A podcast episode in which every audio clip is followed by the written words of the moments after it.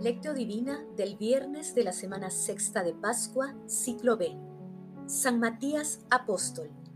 No son ustedes los que me han elegido, soy yo quien los he elegido y los he destinado para que vayan y den fruto.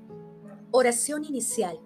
Santo Espíritu de Dios, amor del Padre y del Hijo, ilumínanos con tus dones para que podamos comprender los tesoros de la sabiduría que Jesús nos quiere revelar en este día Otórganos la gracia para meditar los misterios de la palabra y revélanos sus más íntimos secretos.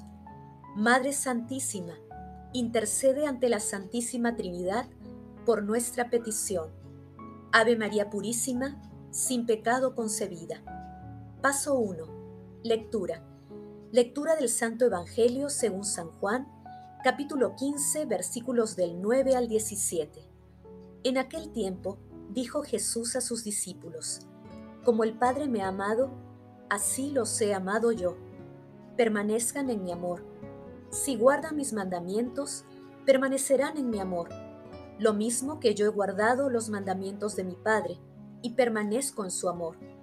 Les he hablado de esto para que mi alegría esté en ustedes, y su alegría sea completa. Este es mi mandamiento, que se amen unos a otros como yo los he amado. Nadie tiene amor más grande que el que da la vida por sus amigos. Ustedes son mis amigos si hacen lo que yo les mando. Ya no los llamo siervos, porque el siervo no sabe lo que hace su Señor. A ustedes los llamo amigos, porque les he dado a conocer todo lo que he oído a mi Padre.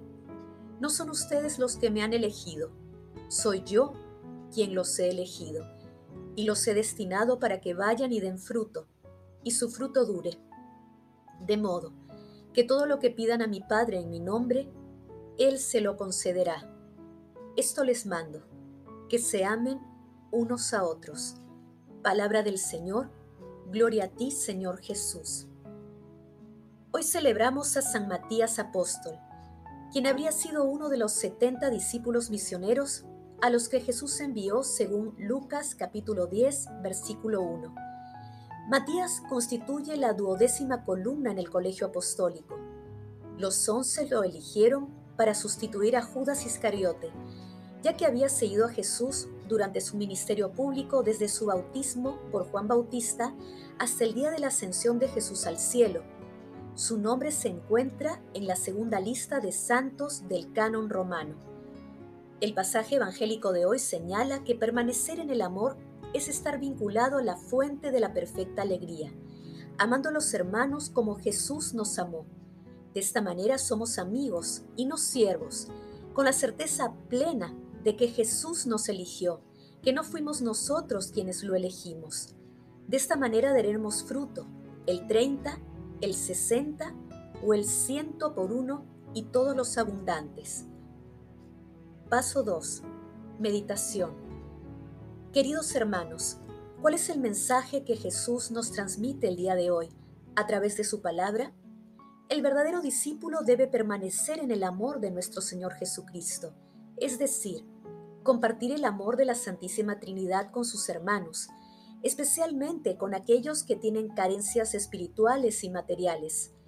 El verdadero discípulo, consciente de su amistad con nuestro Señor Jesucristo, está dispuesto a la entrega total por ello, el discípulo, amigo, acoge el amor y lo corresponde, estando dispuesto a amar hasta el extremo. El verdadero discípulo es impulsado por la fuente de la libertad y la alegría, que es el Espíritu Santo. No es Él quien tiene que dar fruto, sino aquel que lo ha amado y lo ha elegido previamente.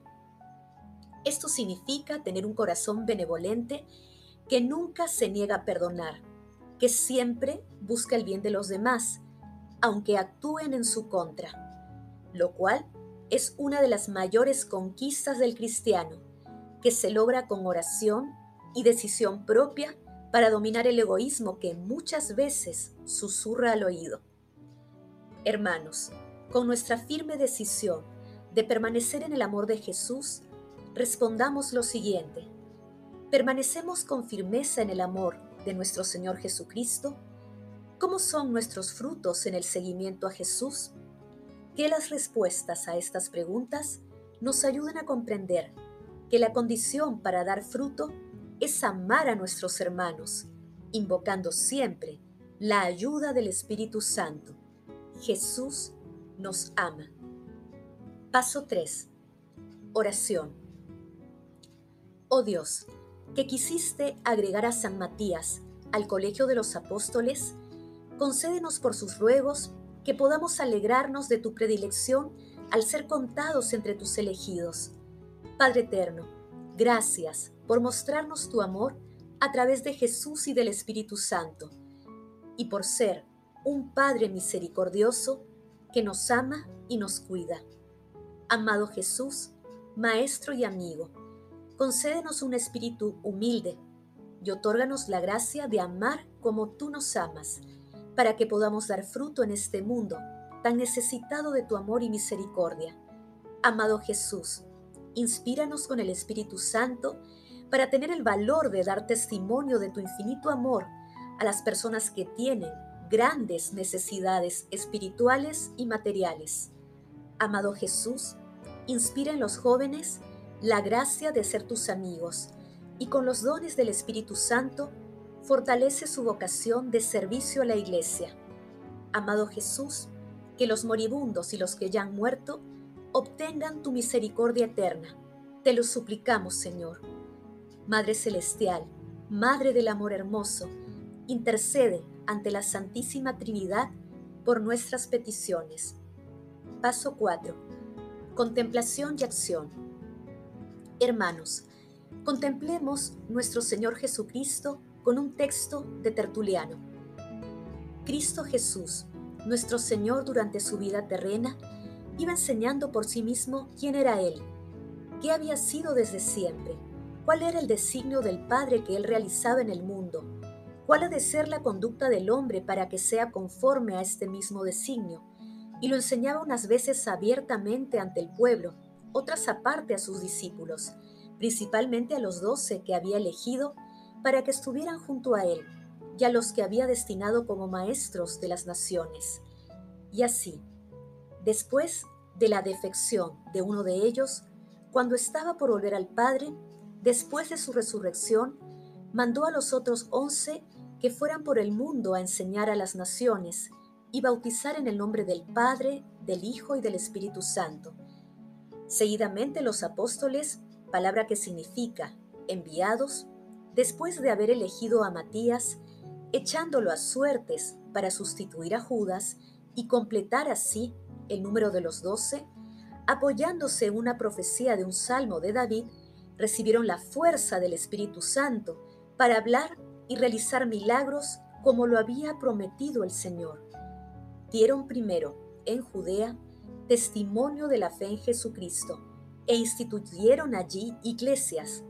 Después fueron por el mundo para enseñar a las naciones la misma doctrina y la misma fe.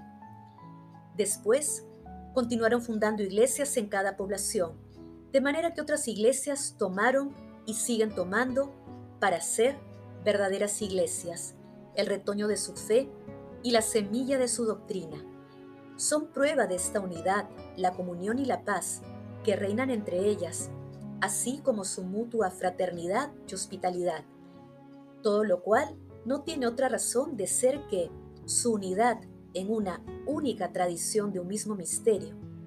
Lo que los apóstoles predicaron es lo que Cristo les reveló, y el único medio de saber qué es lo que predicaron es el recurso a las iglesias fundadas por los mismos apóstoles, las que ellos adoctrinaron de viva voz y más tarde por carta. Queridos hermanos, dispongamos nuestro corazón para fortalecer nuestra amistad con Jesús. Para ello, oremos y pidamos la fe y los dones espirituales para desterrar el egoísmo de nuestro corazón y de nuestras acciones hasta obtener una invencible preocupación por el bien de los demás. Extendamos a nuestros hermanos la amistad que Jesús nos otorga mediante la realización de obras de misericordia y consolidemos nuestra posición cristiana frente a las ideologías que el mundo propone. glorifiquemos a la Santísima Trinidad con nuestras vidas. Oración final. Gracias Señor Jesús por tu palabra de vida eterna. Que el Espíritu Santo nos ilumine para que tu palabra penetre a lo más profundo de nuestras almas y se convierta en acción. Dios glorioso, escucha nuestra oración. Bendito seas por los siglos de los siglos. Madre Santísima, intercede ante la Santísima Trinidad por nuestra petición. Amén.